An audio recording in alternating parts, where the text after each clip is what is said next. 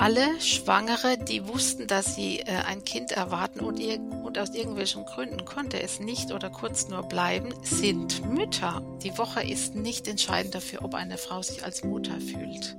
Es war ein Kind auf dem Weg zu ihr und deswegen darf sie sich Mutter nennen und sich als Mutter fühlen. Herzlich willkommen bei Wegbegleiter, dem Podcast für Familien mit einem schwerkranken Kind. Schön, dass Sie zuhören. In diesem Podcast erzählen Eltern, Geschwister und selbst erkrankte Jugendliche ihre Geschichte. Und immer wieder spreche ich mit Experten über Themen, die für Familien im Alltag eine Rolle spielen. Ich bin Anna Lammer ich leite die Landesstelle Baden-Württemberg für Familien mit einem schwerkranken Kind am Hospiz in Stuttgart. Wir sind Anlaufstelle für Familien und Fachkräfte und wir informieren über Unterstützungs- und Entlastungsangebote in ganz Baden-Württemberg.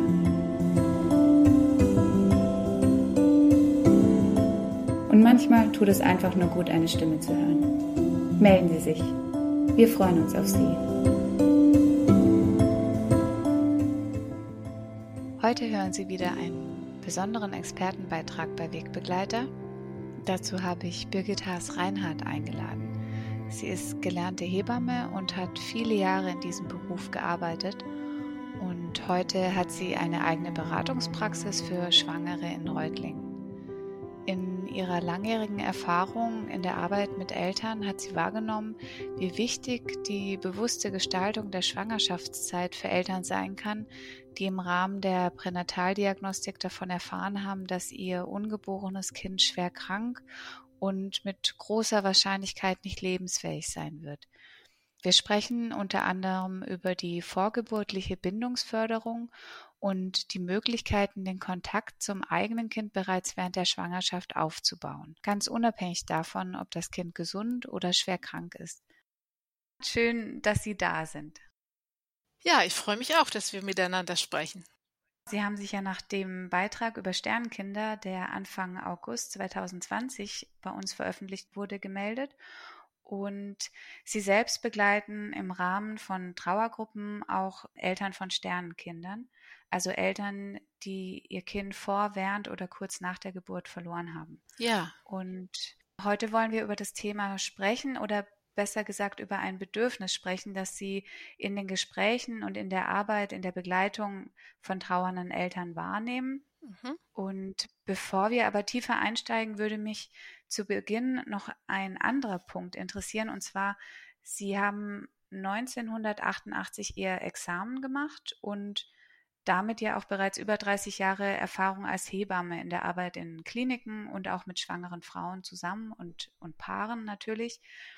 Ähm, mich würde interessieren, wie ist, wie ist man früher mit der, der Situation umgegangen, wenn, wenn eine Frau ein Sternkind zur Welt gebracht hat. Nehmen Sie da einen Wandel wahr? Ist da eine Entwicklung spürbar, eine Veränderung? Wie war es früher? Wie ist es heute? Also für mich ist ein deutlicher Wandel spürbar. Also ich habe 1988 Examen gemacht und in der Ausbildung war das Thema, wie gehe ich mit einer stillen Geburt? Das hieß gar noch gar nicht so. Damals hieß es, ähm, es gab immer nur medizinische äh, Begriffe IUFT, intrauteriner Fruchttod, JUF, das ist ein sehr medizinischer Begriff und dann hat man erstmal so, aha, aber wenn man dann merkt, dass die Stimmung schwieriger ist, also man hat damals andere Begriffe gehabt und ein anderes Umgehen damit. Also bei meiner ersten Stelle äh, in, im Rheinland in einem kleinen Krankenhaus war das tatsächlich noch üblich, dass man Frauen mit äh, wo man weiß, das Kind hat kurz oder keine Lebenschance, dass man da ganz reell an eine Durchtrittsnarkose und ein Nichterinnern der Mutter und Kind rausbringen war das übliche Vorgehen.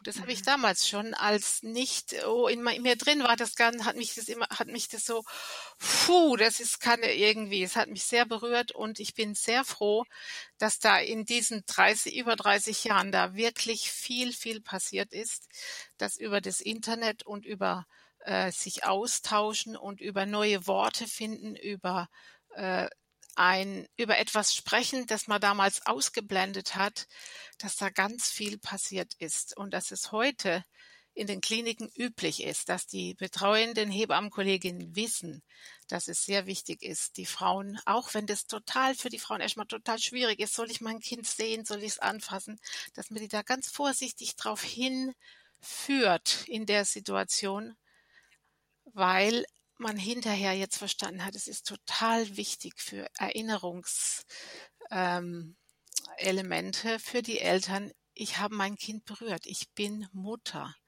Dass das greifbar und ähm, nachdokumentiert über Sternfotografen. Also das, da ist ein Riesenwandel passiert. Und ähm, ich bin froh, weil ich denke, ähm, das, was vor 30 Jahren üblich war, ist das, was auch bei jetzt bei den äh, wieder hochkommt, dass das nicht richtig war. Also wir wissen das heute, aber damals war das das Übliche. Mhm, mh. Ja. Was aber auch dazu führt, dass ähm, manchmal Tanten oder andere aus der Familie, wenn so ein Sternenkind in der Familie heute ist und der Umgang damit anders ist, dass da plötzlich in der Familie solche verdrängten äh, Geschichten oder nicht äh, betrauerten Sternenkinder plötzlich zutage treten, von denen vorher keiner wusste, weil nicht drüber gesprochen wurde. Mhm. Ähm, Sie haben jetzt gerade diesen Wandel beschrieben, den Sie wahrnehmen, gerade so um die Zeit der Geburt und auch nach der Geburt, dass damit sehr viel bewusster umgegangen wird als früher. Heute ist es ja aber auch so, dass man durch die Pränataldiagnostik schon sehr, sehr viel früher als Eltern erfährt, dass das eigene Kind eine Erkrankung hat oder vielleicht auch eine Behinderung oder dass es eben auch nicht lebensfähig sein wird. Das heißt, diese, diese Zeitspanne des Wissens, sage ich jetzt mal, ähm, von der Diagnose, dass, dass dem Kind, dass, dass das Kind nicht gesund ist, bis zur Geburt hin, die wird ja oft immer länger. Wie erleben Sie diese Zeitspanne, also werden die Eltern in dieser Zeit auch begleitet mit diesem Wissen, mit, mit dieser vor, vorgelagerten Trauer, nennen Sie es ja auch manchmal. Ähm, wie, wie erleben Sie das? Also ich habe den Eindruck, ähm, dass die, das Medizinische im Vordergrund ist. Man geht zu einem Arzttermin zu einer medizinischen Vorsorge und dann ist ein anderes Setting wie, was brauche ich denn, wenn, wenn ich das und das erlebe? Und da, da gibt es aus meiner Sicht noch zu wenig Verknüpfung. Also wenn die Eltern quasi mit diesem, dieser Schock, in diesem Schockerlebnis drin sind, dass irgendwas total nicht in Ordnung ist und dann gehen sie nach Hause und dann bräuchten sie eigentlich mehr da ein, wie gehe ich denn mit dieser Zeit um, die ich vielleicht noch habe mit meinem Kind? Da ist wirklich noch ein großer Bedarf, der noch zu wenig erkannt wird. Dass man da den Eltern, wenn man da helfen kann, diesen später anstehenden Trauerprozess schon mal zu ebnen. Der ist immer schwer und immer steinig, aber man kann ihn ein bisschen ebnen, wenn man mehr darauf hinweist, dass die Mutter, die Sternen, spätere Sternenmama auch jetzt als Schwangere schon Muttergefühle hat und über diese Muttergefühle ihr Kind erreicht im inneren Dialog. Sie arbeiten ja auch in ihrer, in ihrer Praxis mit der vorgeburtlichen Bindungsförderung, mit dieser Methode. Ja. Das ist eine Methode, die Mütter darin unterstützt, bereits vor der Geburt eine engere Verbindung zu ihrem Kind aufzubauen. Bisher wenden sie diese Methode vor allem auf Mütter an, die, die eine ganz normale Schwangerschaft erwarten und durchleben und zum einen können Sie diese Methode kurz beschreiben und zum anderen, wie sehen Sie diese Methode geeignet oder denken Sie, die Methode wäre auch geeignet, um eben auf diese zukünftigen Sternenkindeltern anzuwenden? Es ist eine Möglichkeit für alle Schwangeren, dem Kind einfach vorher zu begegnen. Das ist eine Methode, die äh, in drei Teilen funktioniert. Also der, im ersten Teil, es geht fängt so in der 20. Woche ungefähr an, kommen die Frauen zu mir ungefähr einmal die Woche. Ich mache eine Anamnese über die Familie, also nicht, nicht nur das Medizinische, sondern über was ist in der Familie passiert, was war mit den, mit der eigenen Geburt, was war bei den Oma, welche Besonderheiten gab es da, was war bei der Schwester. Also ganz diese, ich sage es mal, die weibliche Linie und dieses Netzwerk in dieses diese Schwangere ihr Kind gebären will. Was, wo gibt's da was, was ans Tageslicht will, was besprochen werden will. Und ich kenne dann das, was die Frau beschäftigt. Und dann im zweiten Teil die Babystunden. Das heißt, die Frau legt sich auf die Liege, ich führe sie in die Entspannung und wir gehen so ins Körperinnere und wir nähern uns dem Bauch- und Beckenraum und wir nähern uns der Gebärmutter wie einer achtsamen Person. Die Gebärmutter wird gefragt und um Einlass gebeten. Und in diesem, die Gebärmutter, die hat ja viele Geschichten, weiß viele Geschichten und die sagt ja und lässt die Frau nach innen. Und dann kann innen drin kann die Frau ihrem Kind begegnen. Manchmal ganz nebelhaft, manchmal vorsichtig. Das ist ein Kontakt, der da innen drin, ganz tief innen entsteht und der jedes Mal ganz individuell zwischen der Mutter und dem Kind entsteht. Das kann ganz unterschiedlich sein. Manchmal geht es über Farben, manchmal geht es über Stimmungen es ist so, dass da ein Raum entsteht, wo die zwei sich begegnen können und das Kind auch die Möglichkeit hat, ich zeige mich oder ich verstecke mich und heute bin ich da. Aber in aller Regel wird dieses vom Kind sehr gerne wahrgenommen, jetzt schon in Kontakt mit der Mutter so nahe zu sein. Es ist schon so, dass die Frauen Bilder haben.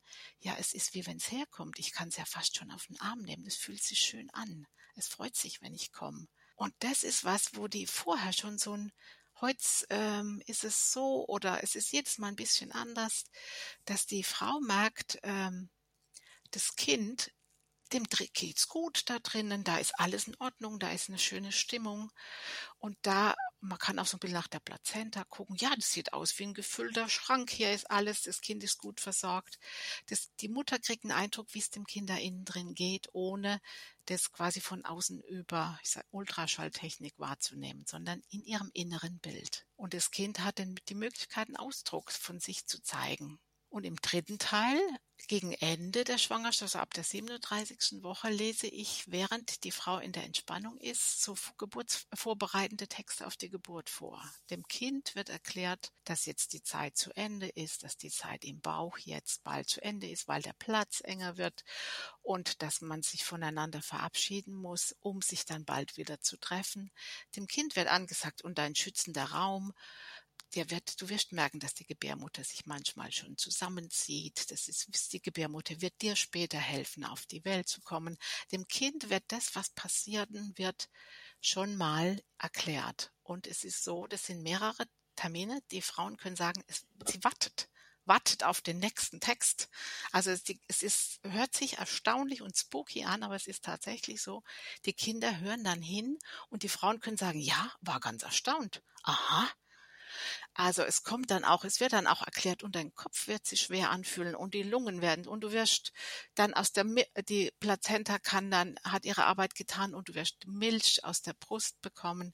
Das wird ihm alles vorher schon angesagt und das Kind hat vorher das schon mal gehört. Und du wirst direkt angefasst von anderen Händen, aber kurz darauf wirst du zu uns wiederkommen.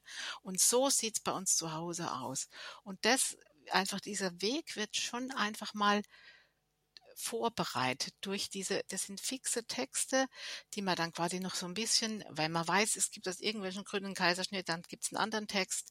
Wenn man irgendwas, man kann das auch so individuell sehr anpassen an, aber es gibt fixe Texte. Und die Frau und das Kind, beide sind dann gegen Ende der Schwangerschaft so gut verbunden, dass dann auch während der Geburt diese Verbindung halten kann. Und es, die Hebammen hinterher, die sagen im Wochenbett, wo eigentlich dieses neue Kennenlernen da erstmal stattfindet, dass die an einer anderen Stelle beginnen mit sich kennenlernen, dass die einfach schon einen Boden haben. Und das habe ich gedacht, ist für diese Frauen, wenn in der Vorgeschichte ein totes Kind ist, dann ist da einfach so eine Besorgnis, ein ähm, oh jemine, wie wird es sein? Und es ist ja auch so, dass in der Gebärmutter selbst die Geschichte von diesem vorangegangenen toten Kind da drin ist. Und dann ist es gut, wenn man dem Kind sagen kann, deine Mama ist manchmal traurig und aufgeregt, aber es hat nichts mit dir zu tun, auf dich freue ich mich sehr. Aber vor dir war dein Bruder oder so, wenn man denn mit dem Kind in Kommunikation gehen kann und ihm das erklären kann. Was ich an diesem Gedanken auch so schön finde, ist, dass man ähm, äh, schön, ich weiß nicht, ob das das richtige Wort ist, aber dass man sich schon während der Schwangerschaft, auch wenn man weiß, dass man nicht viel Zeit zusammen hat, aber dass man schon während der Schwangerschaft sich mit seinem Kind ja in Verbindung setzt, Kontakt aufnimmt und auch schon während der Schwangerschaft auch diesen Schmerz spüren darf und, und diesen, diese Beziehung zum einen erstmal aufbaut, vielleicht oder, oder wahrnimmt und den Kontakt aufnimmt und auch den damit verbundenen Schmerz, der, der natürlich automatisch da ist, weil, weil ich werde mein Kind verlieren und das ist das Schlimmste, was passieren kann. Aber dass, dass man diesen Trauerweg sozusagen schon, schon viel früher anfängt und auch mit dem Kind zusammen, weil es mit ist dem ja Kind in, zusammen, ja, genau. es ist in ja. der Zeit ja noch da. Ja. Und ähm, dass man da eine Beziehung, eine ganz intensive, innige, kurze Zeit zusammen hat und gemeinsam diesen Trauerweg geht, diese Verabschiedung oder dieses erstmal begrüßen natürlich begrüßen und, und zusammen und betrauern, dass es so sei, dass es nur so kurz sein wird. Ja. Also ich halte die Methode für diese Situation für sehr geeignet. Also in den in der Trauergruppe ist es so, dass wir wirklich immer versuchen, Erinnerungen, die da noch sind im Körper, irgendwo wieder einzusammeln und ins Herz, hoch ins Herz zu, in den, in die Schatzkiste, wo diese Erinnerungen sein dürfen und wahrt werden, da hochzuholen. Und es ist so, dass es wirklich im Körper überall gespeichert ist. Nicht, wir denken immer, unser Kopf ist der Schlaue, der sich alles erinnert. Nein, der ganze Körper erinnert sich. Man erinnert sich, wie es sich anfühlt, schwanger zu sein. Und mhm. ganz viele äh, Körpererinnerungen gibt's da. Und die werden in der Trauergruppe immer wieder so als kurze, aber total wichtige Beweise. Ich war schwanger. Dieses Kind ist nicht sichtbar. Es gibt kein Foto vom ersten Schultag, aber dieses Kind war bei mir. Ich bin eine Mama. Und Ihre Vision, sage ich mal, wäre es jetzt einfach nicht mit nicht nur mit den Erinnerungen zu arbeiten nach der Geburt und nach dem Versterben des Kindes, sondern bereits sehr viel früher, wenn das Kind noch Ja, da ist. Dann muss ja. ich nicht aus Erinnerungen schöpfen, Ja, sondern kann direkt in der Situation ja schon damit arbeiten. ja, genau. Und vor allen Dingen, ich gebe dem Kind die Möglichkeit, ähm, sich von sich was zu zeigen. Wenn ich so ganz nah dran bin, kann es, hat es die Möglichkeit. Mhm. Und das ist, glaube ich, kann, kann mir sehr gut vorstellen, dass das für die Mütter eine Hilfe ist. Ja, Also nicht nur für die Mütter, auch für das, die anderen drumherum, für die Väter, für alles, für diese, alle, die die Situation als ähm, irgendwie bestreiten müssen. Auch das ganze me- medizinische Personal, die müssen ja manchmal irgendwelche Ratschläge und also die, da sind ja manchmal Fragestellungen, die vielleicht von ihnen ganz anders beantwortet werden. Mhm. In unserem Vorgespräch ist mir ganz deutlich geworden, dass es Ihnen ein großes Anliegen ist, dass betroffene Eltern den Weg mit ihrem Kind ähm, aktiv gestalten. Ja, aktiv gestalten, denke ich, aus diesem Was ist mir passiert und Ojemine raus in Jetzt habe ich aber noch ein bisschen Zeit und was mache ich denn? Was würde ich denn gerne machen mit meinem Kind? Und gehe ich durch den Herbstwald ins Laub? Gehe ich mit ihm auf eine Riesenschaukel und schaukle dort? Oder fahre ich ans Meer und erkläre ihm, schau mal, das so fühlt sich das Meer an. Je nach Jahreszeit. Was würde ich meinem Kind gerne zeigen und diese Zeit nutzen? Oder dieses, diesen Klangraum im Becken. Singen, summen, was würde ich dem, wie würde ich dem Kind gerne was von dieser Welt hier draußen mitteilen? Und genau das kann ich dann auch, wenn das Kind nicht mehr bei mir ist, kann ich dasselbe Lied singen und kann an denselben Ort gehen, um mich ihm nahe zu fühlen und das nochmal auf diesem Trauerweg sagen, ja, und ich saß hier schon und da warst du noch bei mir. Ja. Und ich könnte mir vorstellen, dass dieses Wissen, dass man was tun kann, auch in, in dieser, dieser Situation, dass dieses Wissen auch für Fachkräfte sehr, sehr hilfreich wäre. Also, dass die Eltern auch was mit an die Hand geben können und sie ermutigen können.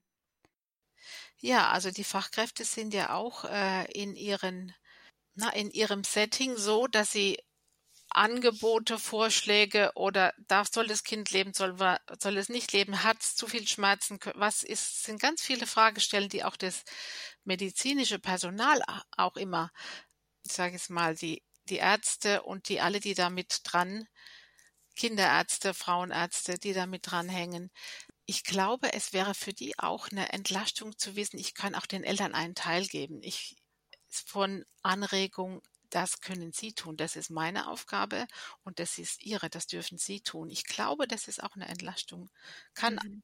auch eine Entlastung für das Personal, für das medizinische Personal sein. die Eltern darauf hinzuweisen, dass sie selbst diese Gestaltungsmöglichkeit von was will ich in dieser Schwangerschaft noch machen? Will ich den Bauch anmalen? Will ich den, will ich ähm, den, den Bauch fotografieren? Will ich mich im Rahmen meiner Familie während einer, was weiß ich, Familienfeier mit meinem Kind im Bauch wissend, dass es nur kurz bleiben kann, aber im Rahmen, im Kreis meiner Familie gibt es da ein Foto. Also welche die Eltern ermuntern, diese Situation in irgendeiner Art zu begehen oder gestalten, aktiv. Mhm. Was mir da jetzt einfällt, es gibt die Initiative Regenbogen, also glücklose Schwangerschaft. Mhm, die gibt es schon lange, das ist sehr gut, ja.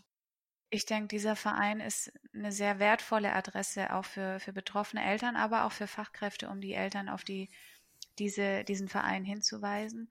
Und ähm, was ich ganz toll finde, ist, dass auf der Website kleine Einzelpraxen, die eben speziell auch für ähm, betroffene Eltern Gruppen anbietet oder eben Begleitungen. Allerdings weiß ich natürlich nicht, ähm, ob auch mit der Methode der vorgeburtlichen Bindungsförderung, weil das wäre nochmal ein ganz neuer Ansatz, den ich sehr, sehr, ähm, sehr, sehr spannend finde.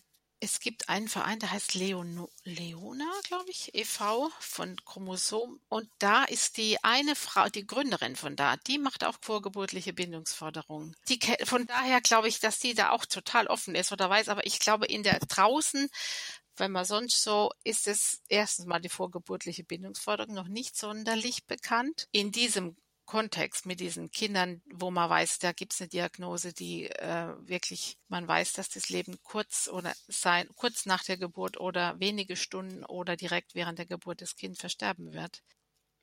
Also es gibt 2000 18 ein Buch, das heißt Weitertragen, Wege nach pränataler Diagnose. Das fand ich eine Revolution, als ich das, es hat eine Frau mir in die Hand gedrückt und gesagt, ob ich das kenne. Und ich bin seit mhm. 2011, mache ich diese Rückbildungskurse für Frauen nach stiller Geburt und es gab es nicht. Es gibt seit 2018 dieses neue Buch. Das würde ich echt gerne überall auslegen, wo, wo es ich werde es auf jeden Fall verlinken unten ja. in den Show Notes, das Buch, auch die Adresse zu, zu dem Verein Glücklose Schwangerschaft und auch zu Leona. Ja. Und soweit ich weiß, gibt es sogar auch mittlerweile einen Verein, der sich Weitertragen nennt. Ja, ja, ja, da gibt es einen. Die haben auch wirklich dieses, nicht nur dieses Buch, sondern auch, die haben auch einen Verein gegründet. Finde ich sehr, und es richtet sich eben an Eltern, Angehörige und Fachpersonal. Da steht auch immer dran, für wen ist denn das? Oder es wird auch darauf hingewiesen, dass man quasi auch immer entscheiden soll, wenn man selbst gerade betroffen ist. Äh, es kann auch, steht als drin, dass man das Buch auch mal zur Seite legt und mal was Schönes mit sich macht und dann es wieder hernimmt. Dass man quasi auch damit, wie geht's mir und was brauche ich? Und, mhm. und da sind auch viele Geschichten drin, Geschichten ist, ist völlig falsches Wort, äh, Erlebnisse, ähm, wo man sich äh, erzählen, wo man sich reinlesen kann, aber man darf sich, also wenn man quasi total in der Not ist und das frisch erfahren hat, kann man nicht noch ganz viele andere ähnliche betroffen haben. Später vielleicht. Ja, und da ist, ja, aber das Buch ist selbst ist so, dass es immer oben drüber steht. Man kann kurz entscheiden und weiterblättern. Es ist sehr gut von, vom Layout her gemacht, dass man das sehr schön sieht. Ja, vielen Dank für den Hinweis. Das werde ich auf jeden Fall mit aufnehmen. Gibt es noch irgendwas, was Sie den Hörerinnen, den Hörern noch mitgeben möchten?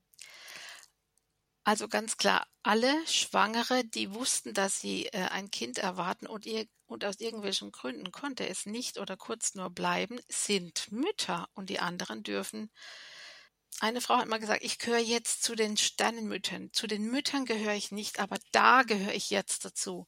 Dieses Bedürfnis nach zu, zu jemandem dazugehören, der weiß, äh, wie es einem geht. Das ist ein großes Bedürfnis und dieses sich von niemandem dieses Ich bin Mutter abnehmen lassen von es war nur so und so viel Woche, das ist falsch. Mhm. Die Woche ist nicht entscheidend dafür, ob eine Frau sich als Mutter fühlt. Es war ein Kind auf dem Weg zu ihr. Und deswegen darf sie sich Mutter nennen und sich als Mutter fühlen. Ja, vielen Dank, Frau Haas-Reinhardt. Ja. Ein sehr schönes Gespräch, interessante, ähm, ja, auch für mich immer wieder ganz, ganz neue Aspekte, die ich durch, durch die Praxis erfahren darf, durch die Fachkräfte, wie jetzt Sie auch. Und ähm, vielen Dank, dass Sie sich die Zeit genommen haben. Zweimal. Das macht sehr gerne. Die Technik ist nicht immer auf unserer Seite. Dann bedanke ich mich. Ja, und wenn Sie, liebe Hörerinnen, liebe Hörer, eigene Ideen oder Themenvorschläge für neue Beiträge haben oder vielleicht auch selbst einmal Gast im Podcast Wegbegleiter sein möchten, dann schreiben Sie uns oder rufen Sie uns einfach an. Alle Kontaktdaten finden Sie in den Show Notes oder unter www.landestelle-bw-wegbegleiter.de. Ich freue mich jetzt schon auf die nächste Folge und vielleicht lernen auch wir uns bald kennen. Ich freue mich auf Sie. Bis zum nächsten Mal. Ihre Anna Lammer.